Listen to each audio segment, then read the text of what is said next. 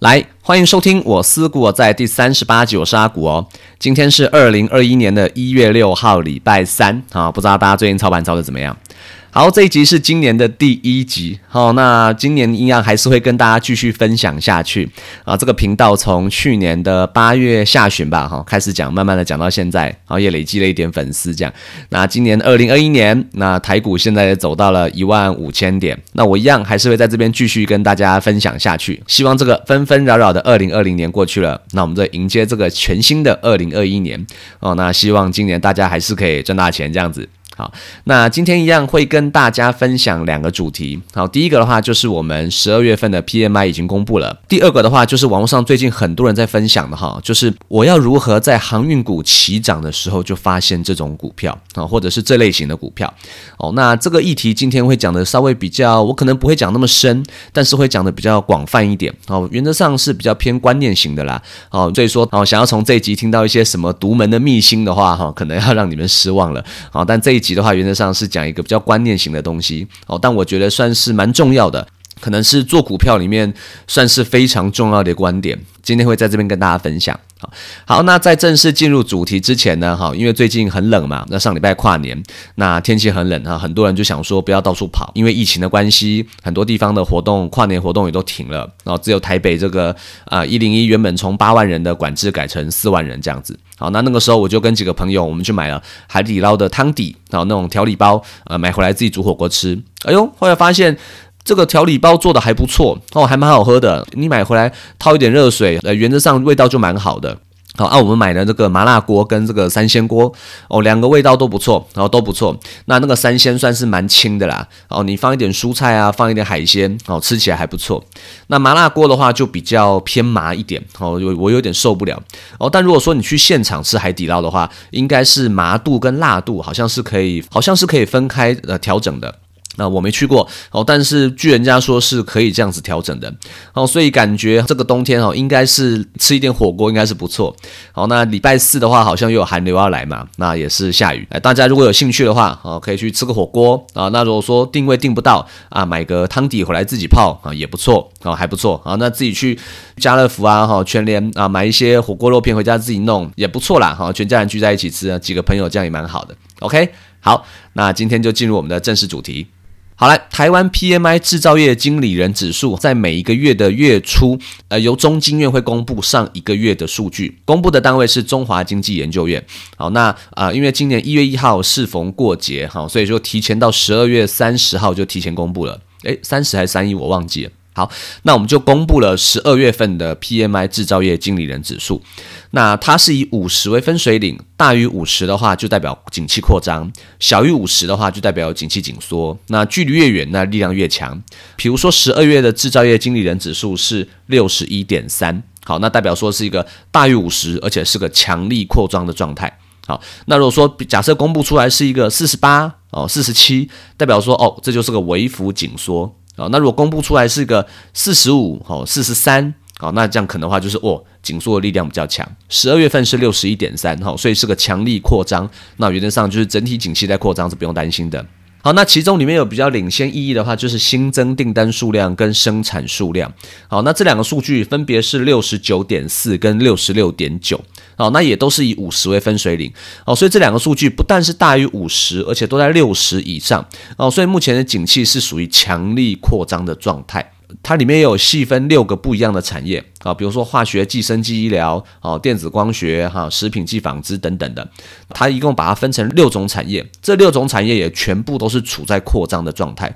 哦，所以目前台股一万五，大家不用等，不用想说是不是啊这个资金行情哈低利政策，或者是说是不是这个有市场的有市场有一只黑手在炒作哦，大家可以不用想那么多，经济实际就是在扩张，好，大家可以不用担心。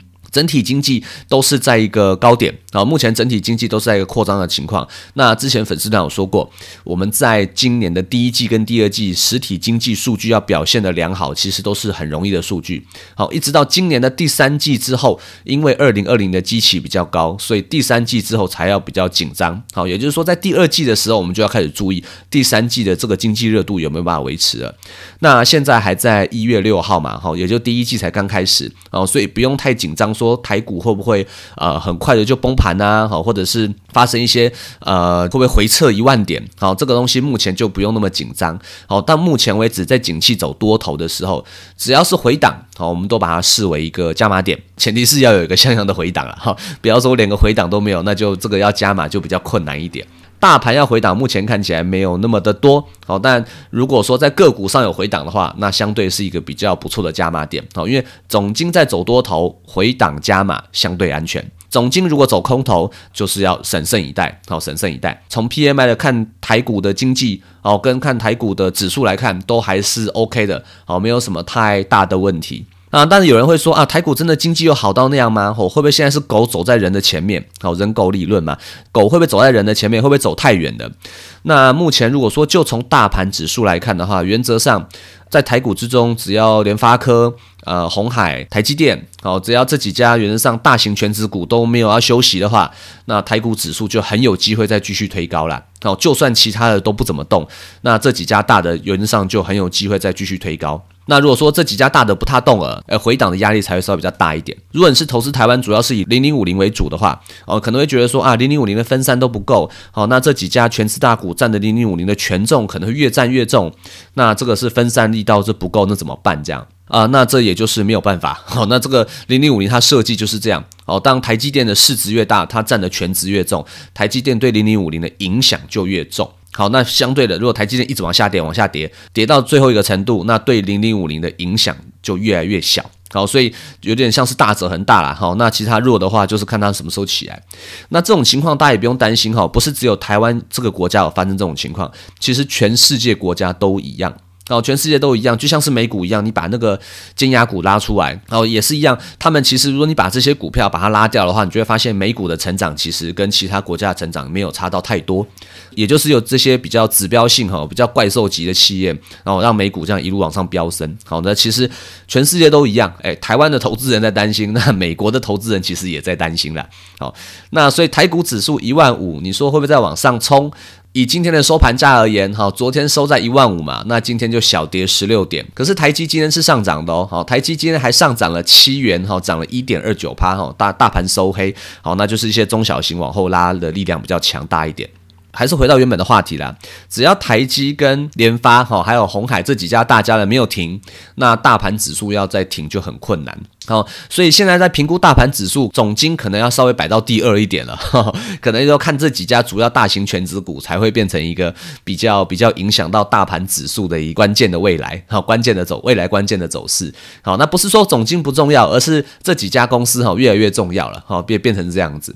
那，大盘的头部底部原则上还是猜不太到，以目前这几家公司的态势来看的话，要往前冲应该都还有机会。哦，那蛮多公司啊喊到台积已经上看六百，好六百五、六百六这些东西都有在喊到。台积刚上五百那时候就有讲了哈，就是台积六百块原则上是没问题的。那目前看起来这个攻击的态势也是没有什么要休息，那就边走边看吧。好，还是一样继续续报，没什么问题了。好，那大概就是这样子。好，那我们的 PMI 制造业经理人指数讲完了之后，那我们就来讲今天一个稍微比较广泛一点的议题，就是我们的航运股。啊，网络上很多人在讨论航运股这件事情哦，就是说如何在航运股还没起涨的时候，我们就先发现航运股。会问这种话的人哈，其实大概一个是对自己投资审慎的自己的检讨啊，就想说，哎呀，我当初要是早点发现的话，我现在该有多好这样子。然后这种公司这么烂，对不对？以前那么多机会摆在那边给你买，你不买哈，拖到现在这样。好，那我觉得会问这个问题的人哈，大概有两个出发点。哦，第一个出发点就是。啊，如果我知道航运股为什么会起涨的话，那我应该就可以有机会知道它什么时候会停。啊，因为我找到上涨的原因嘛，那只要上涨的原因消失，它这个上涨的力道应该就差不多要结束了。会讨论这个议题的人，大概有他背后有问第一个，他心中有第一个疑虑应该是这一个。那心中有第二个疑虑就是我有没有办法复制这个方法？好，如果我当初可以发现这种股票在发动，那我可不可以套用在别的股票？当下一次再起飞的时候，我应该就有机会财富哈就快速的成长。好，那如果航运股如果说一开始要如何发现的话，其实理由很多。好，那理由很多，比如说我们把呃举例长龙好了，我们把长龙的周 K 调出来，它其实长期都价格都很差了哈，就大概这边十二块、十三块那边震荡这样。好，一直到二零二零年的八月十号的那一个礼拜，那一个礼拜忽然间上涨了大概十八趴哦，一个礼拜哦上涨很多，那就从原本的十一块四一口气涨到了十三块五。好，当然，如果你从现在这个角度来看，你会发现，哎呀，十一块涨到十三块，其实根本就没有什么了不起的，根本就是不算什么。可是，在当时，如果你来看一个礼拜涨十八趴，对于这种常年弱基型的股票，你会发现是个非常惊人的涨幅。那那个时候成交量哈，从原本的一个礼拜大概是七万多张，快一口气那个礼拜哈暴增到四十二万张左右。这简单说是个爆量长红的状态。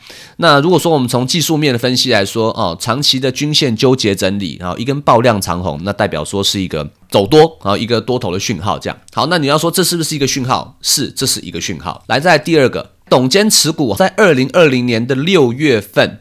好，原本从五月份董监持股只有九点六趴，在二零二零年的六月份，持股比例一口气拉到了十五点六趴。好，也就是说，从九点六趴一口气拉到十五点六趴，这增加了将近呃，增加了将近六个百分点。哦，你要知道，对董监持股而言，他们可以一个月内增加六趴的持股，所以这算是一个很大的持股比例。好，加上哦，长隆本身的股本也不算小哦，它的股本有四百八十亿，哈，算是也算是蛮大型的公司。我们可以发现长隆他们有这个迹象，未来可能是有一点文章嘛。董监那时候买股票的时候，股价虽然还没有发动，但是你会闻到说，诶，这是个机会啊，这是个机会。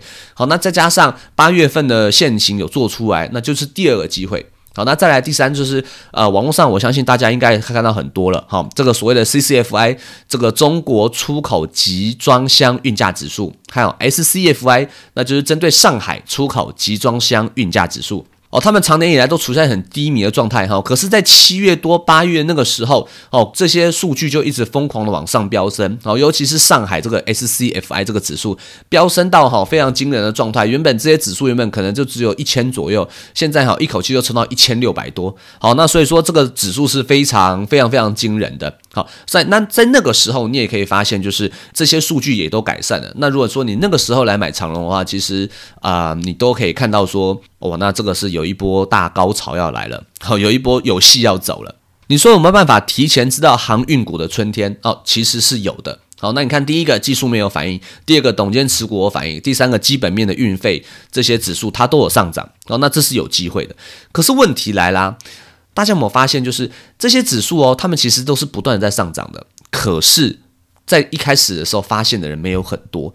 第一周发动的时候，一个礼拜成交量是四十二万张，可是到现在到上个礼拜哈，一个礼拜成交量是一百九十万张。好，你就知道说，哎，已经发动了一个礼拜了，怎么还没有人知道？那为什么一直到现在哈，一周比一周的还要惊人？其实回到一个核心的问题，就是航运股长年以来它的股价、他们的公司的营运表现实在太差了。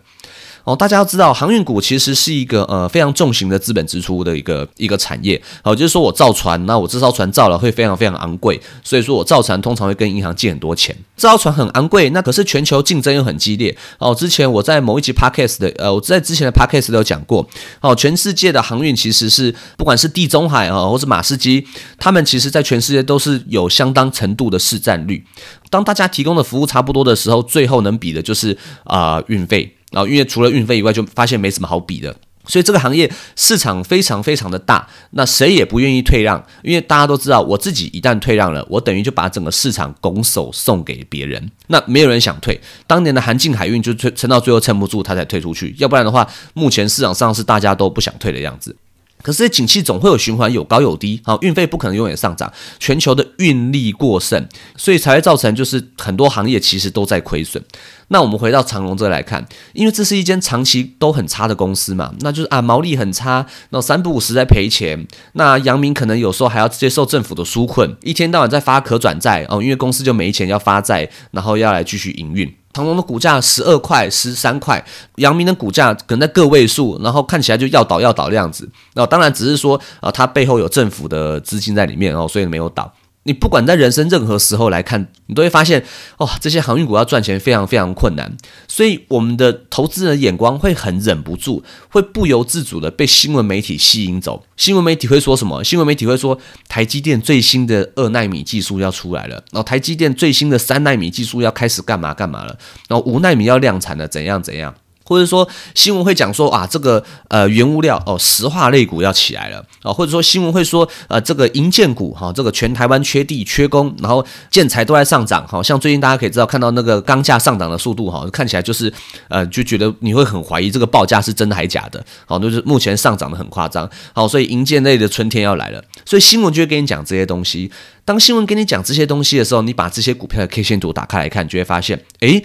都已经走一段了，会不会有还有机会继续走？你不由自主就会想要开始研究这些东西，就会想要研究这些股票，然后就会去追这些东西。然后你可能买了哦，一口气追了十趴，一口气涨了十趴、二十趴，好，你就赚到钱，你很开心。那对于阳明这种，或是长荣这种，常年财报都很差，要毛利没有毛利，要现金流没有现金流，好三不五时举债，这家公司这种公司看起来就是完全不能持有，连配息都配不出东西来，完全想不到任何一个持有他们的理由。所以你就很难去一直关注它，你 maybe 可以关注它一个礼拜、两个礼拜、三个礼拜、一个月、两个月，可是最后你很容易被别的地方吸引走，对不对？比如说台湾三不五十就会又来一个生技股嘛，好又要来解盲一下这样。所以说今天航运股之所以可以飙升成这样，它其实有两个逻辑。第一个当然是这个行业迎来了二三十年来的最强的多头，那第二个是什么？这个行业长年以来都没有什么人想要关注它。太烂了，这公司已经烂到不行了。市场上所有的，不管是投资法人哦，或是专职投资人，或是各种散户，没有人在这档股票赚到钱。这些航运的公司本质也真的很差，所以没有人会提这些公司。那当没有人提这些公司的时候，股价就差嘛。当它转运的时候呢，股价就飙给你看。所以，如果你要说我们从一些技术面，然后或是一些量化的部分来看这家公司的话，你是有机会可以看到这家公司还在小时候刚刚起涨的时候，你有机会。可是这个机会它是放在这家公司前提是没有什么人要愿意看它的时候。好，如果你说你把同样的逻辑你把它放到台积电，你就会发现这件事情很困难。因为台积电是台湾最强的公司，甚至可以说是全世界技术最强的公司。我可以跟你保证，每一家证券公司、每一间投顾，甚至几乎很多做股票的人，每个人都会去研究台积电，然后每个人都会看台积电。那当台积电一直是处在大家都会看它的时候，整个市场大家做出的答案，很有可能就是会接近一个效率市场。哦，也就是说，当台积电正在发展的时候，也就是说，台积电它很多时间是处在效率市场的阶段。呃，什么叫效率市场？效率市场的意思就是说，一只股票所有人都在研究它，所以所有人都知道台积电所有的消息。所以，当台积电今天的股票做出任何一个上涨或是下跌的行为的时候，都是已经把台积电未来所有的情况全部考虑进去了，所以让台积电才有今天这个价格。也就是说，没有人可以因为知道台积电某些秘辛买进台积电，然后推测台积电未来可以上涨。不，不是这样子。哦，效率市场意思是说，所有人都很懂台积电，所以大家做出这个价格。那为什么呢？因为很多人都在关注它。那可是这只是大部分的时间啊。哦，大家可以回去看，比如说在去年三月股灾的时候，台积电一样被烧到两百三啊。那后来咚咚咚，现在一口气冲到五百多，台积电也就经过这么一段时间而已，对不对？好，那。长荣今天它就是处在一个很少人关注它，相对的，它在刚刚要开始起涨的时候，在那个时候它是属于不是效率市场哦，可能是所谓的半效率市场或是无效率市场，也就是说这家公司的股价跟它本身的价值是几乎没有任何关系的。那在那个时候你买进你就很有机会。所以那既然讲到现在，我们对于这种航运股，我们就会知道说，我们就学到了两件事情。第一件事情就是，我未来如果想要找像航运股这种可以飙好几倍的股票的话。第一，我一定要找没什么人关注的股票。那什么叫没有什么人关注的股票？就是一直赔钱的公司体质哦，看起来就是很弱不禁风的，要倒要倒的，然后根本没有人想买的。那这种就是没有人要关注它。它未来一旦机会来了，它就有机会翻多，它就有机会冲。那第二件事情是什么？第二件事情就是我找到了这种股票嘞，那我要一直每一个月去关注它。为什么？因为万一我找到这种股票了，好，我我很辛苦，我很辛苦的研究了航运股啊。Maybe 我在二零一八年我就研究了航运股，我很辛苦的研究它。好，研究完了，我结论是，嗯，这家公司真的很烂。好，那我从此以后再也不关注它了，有空再说。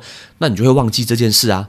对不对？那大家有没有发现，我每个月都会跟大家提醒要看 PMI，每个月都会跟大家讲景气对策等好，每个月月初都会提醒大家，哦哟，营收要开喽，大家赶快检视自己手中的持股。那这些就是所谓的基本功。那你如果你研究了这个航运股，你就要把这个东西把它整理成资料，放在你电脑里面的资料夹。那每个月你就来看一下，诶。这根这么破烂哦，不 不要讲这么破烂啊，这对人家也不好意思哦。这间获利能力这么差哦，这间看起来摇摇欲坠的公司，它这个月有没有机会？好，诶，如果发现机会了，那你是不是可以赶快进来布局？好，你要做的是这件事情，所以你一旦把功课做足了，你就要把它放到你的投资单里面，然后每个月定期的追踪它。哦，没有要你每天去看它的股票，因为每天看你也看不完，然后这么多东西要看。好，当你每个月去追踪它，每个月去看它的时候，你就会知道说，哦。我很早就在追踪它，所以刚刚开始发生了一些质变。当它刚刚开始发现量变的时候，你就知道说这个时候是介入的时间。你的成本就比别人低，你的获利的空间比别人大，你的风险就比别人小，你就有机会赚的比别人更多。好，这样知道意思吗？所以第一个是你要去找很弱的公司，第二个你要持续的关注它。哦，你一个月看它一次，原则上应该花不了你多少时间啦。如果你看了它就把它忘了，就把它丢了，然后你脑袋要开始准备塞下一只股票。哦，就像现在大家讲了，呃，塑化股啊、钢铁股啊，哈，这些原物料都在涨啊，这些公司都会涨，不拉不拉的不等。那你当时做的功课嘞，你就白做了。好，那如果说又又尤其你当时有做功课，然后你现在看到它飙涨成这样，跟你当时的推论都一模一样，哇！然后你结果你没买到，你一定堆心肝啊，堆心肝堆肝呢哦，被考波把赛啊！对我明明都知道了，我竟然没有，哎呀，这太可惜了。好，所以这个东西就是你要如何再找到下一只航运股，或是下一只这种股票，你就要做功课。我必须跟各位讲，这个世界上没有轻松钱。绝对没有轻松钱。好，在目前市场上量化投资这个东西，目前上看看来看去，可能就只有大奖章基金做的比较好，其他目前还看不到吧。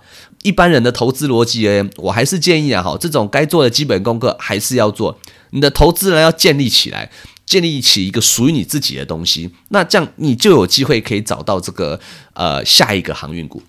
比如说像现在这个航运股，好像今天这个呃阳明跌停嘛，那长荣的话也是跌了六趴，好很痛很痛。当然也是因为昨天长荣公布说我们字节十一月 EPS 是零点八五，好表现的比阳明还要差，好那连带的阳明今天跌停，那大家想说这个航运的烟火是不是放完的？好，我当然没有办法跟你保证股价的绝对高低，那我只能跟你讲说，努力的去关注这些运费指数是很重要的事情。好，那这个就是基本面你最需要重视的事情啊。我我只能讲到这个东西。那至于股价会涨多高，呃，什么时候买，什么时候卖，那我只能说，你买的低，你的风险低；你买的高，你的风险就高。好，那只能说这个结论啊。如果你买的高的话，那我最后只能给你一个最实在的结论，就是啊，当你跌破停损，请你赶快砍掉。然后，我也只能这样讲，因为我说真的，我也不知道它未来有多惊人。然后，当然网络上有说这个宏远有出具这个报告，哈，说目前这个看到再怎么保守，看到六十二块是没问题。目前缺船、缺人、缺柜子，都是缺。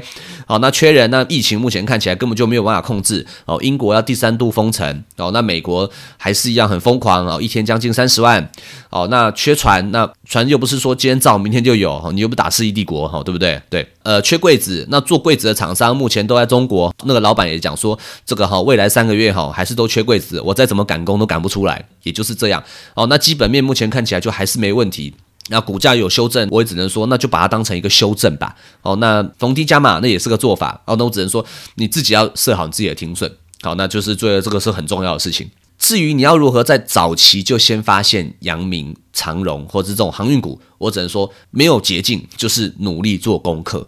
好，就努力做功课。就像我最近网络上看到个影片嘛，一个就所谓的，哎，大家不知道我们听到一个 YouTube 哈，叫姜老师，他就弹钢琴的，他常常就会这样，我花二十分钟来呃试谱。我花二十分钟来练一首曲子给大家看，哦，看我二十分钟可以练得怎么样？然哦，不行就四十分钟，哦，那就练了很多啊，什么晋级的巨人啊，哦，什么宫崎骏啊，什么什么的，这是他们这个行业的术语。钢琴就是视谱哦，看看那个谱，他视谱的速度很快。那为什么他可以这么厉害？大家下面疯狂留言说他很强。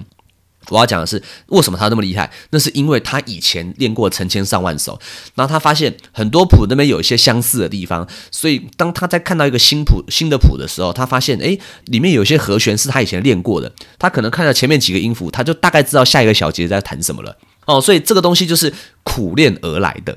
那他当然在镜头面前表现的是他第一次看到这个谱，当然啦，他以前有没有偷偷练过，这我不知道。可是你会知道说他是很实在、很努力，他花了很多的时间一直苦练练出来，才练到他有今天就是有这个视谱很快速的能力。一般而言，他可能练四个小时，你一个新手可能练四十天都练不出来，那是因为他以前早就练过了。哦，所以这个世界上没有轻松钱，你要得到一些非凡的成就，你必然要下很大的苦功。就像我之前在粉砖跟大家分享过的，你必须要非常非常努力，你才能看起来很轻松。好，那这才是重点，这才是核心，你才会得到一些非凡的成就。好，那当然，在股票市场不仅仅是只要做功课就好。好，那如果说这个市场只要做努力做功课的话，那我相信，呃，我相信这个世界上哈，可能会计师就不会有这个职业了。好，那他们就是只要就做股票就赚钱了，可能就不需要给人家请。好，在股票市场要赚钱，当然很多原因。好，那比如说耐心啊，哈，哦，有点风险的意味要进去，那你才比较容易得到一些比较非凡的成就。这样，好，那这个就是又是另外一个话题啦。好，这跟我们今天在讲说如何在这些航运股小时候可以发现他们，然后以以及如何复复制这个方法应用在别的股票上，那这就是另外再说了。这样子，好，接下来我要讲一件非常重要的事情。好，这件事情重要的程度可能不亚于我前面讲的东西。像比如说，呃，航运股好了，航运股哈，这个行业里面有非常非常多人，从最上游的造船，中游的货物运输，那最下游的这些物流，从上游、中游、下游，其实整个都是航运的过程。那我相信一定有非常非常多人在这些行业里面工作，对不对？所以，如果你因为你本身工作的关系，你可以事先取得一些外界不知道的资料，那你就可以因为你职务上或者是你本身工作的专业度，你可以提前布局。哦，那这个就是一件非常重要的事情。哦，比如说你在航运业工作，我相信你一定可以比大部分的人都提前知道航运的春天看起来要来了。当一些外部投资人还在觉得航运的春天看起来要来了。而你可能已经知道，说航运的春天确定已经要来了。好，这样你知道吗？你就可以因为你本身的职业的关系，你可以提前知道这件事情。你既然提前知道这件事情，你就去买这些公司的股票啊。这个是最强大、最有利投资的方法。呃，这跟内线交易不一样哦。内线交易是只有公司的内部人、董事长集合才有这个内线交易的问题。如果你只是下面这个小员工，你不会有这个问题的。好，你不用担心。哦，那当然你要避开，当然你要避开内线交易这个方法多的是了。哈，那这边就这边就不讲了。对。但是你如果你只是里面的员工，你一定感受得到，对不对？你你怎么可能感受不到？你铁定感受得到。那你运用你自身的投资的资源哦，因为大家很多人在讲投资在比的是什么？就资讯的不对等嘛。我知道一些你不知道的事，我关注一些你没关注的事情。诶，我提前知道，我提前布局。你的消息比我慢，你后面上车呢，通通都是在帮我抬轿。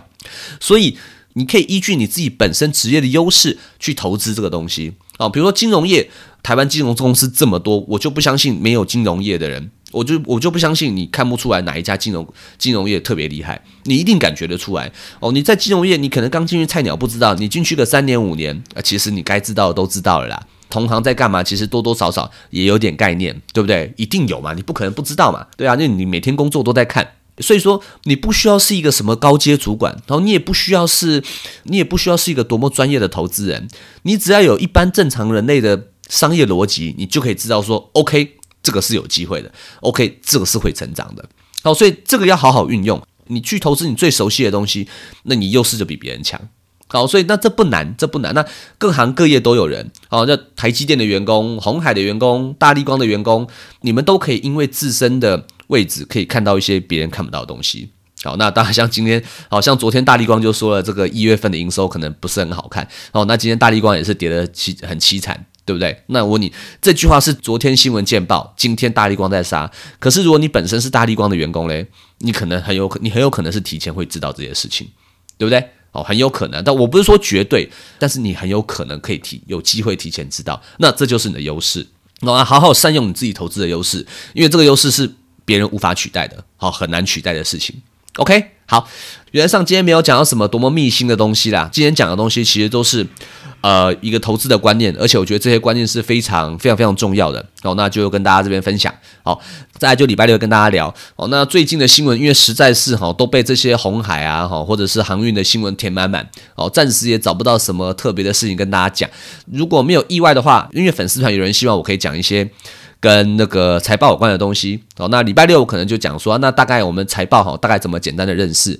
哦，那因为就是用 podcast 讲哈，可能没有办法讲得很清楚，那我大概会讲的比较粗浅一点。好，所以如果你对财报是没有很深刻的认识，或者是说，诶，你有简单的认识，但是有一些运作不是很懂的话，那你可以听一下我下一集的 podcast，应该可以帮助到你。好，那如果说你已经有很基本的基础认识了，那你想要学很进阶、很高阶的话，那下一集可能就 那那你可能就是要再等一阵子，好看我之后什么时候再做这样子。OK，好，那今天就跟大家分享到这边，好，我们就礼拜六见喽，拜拜。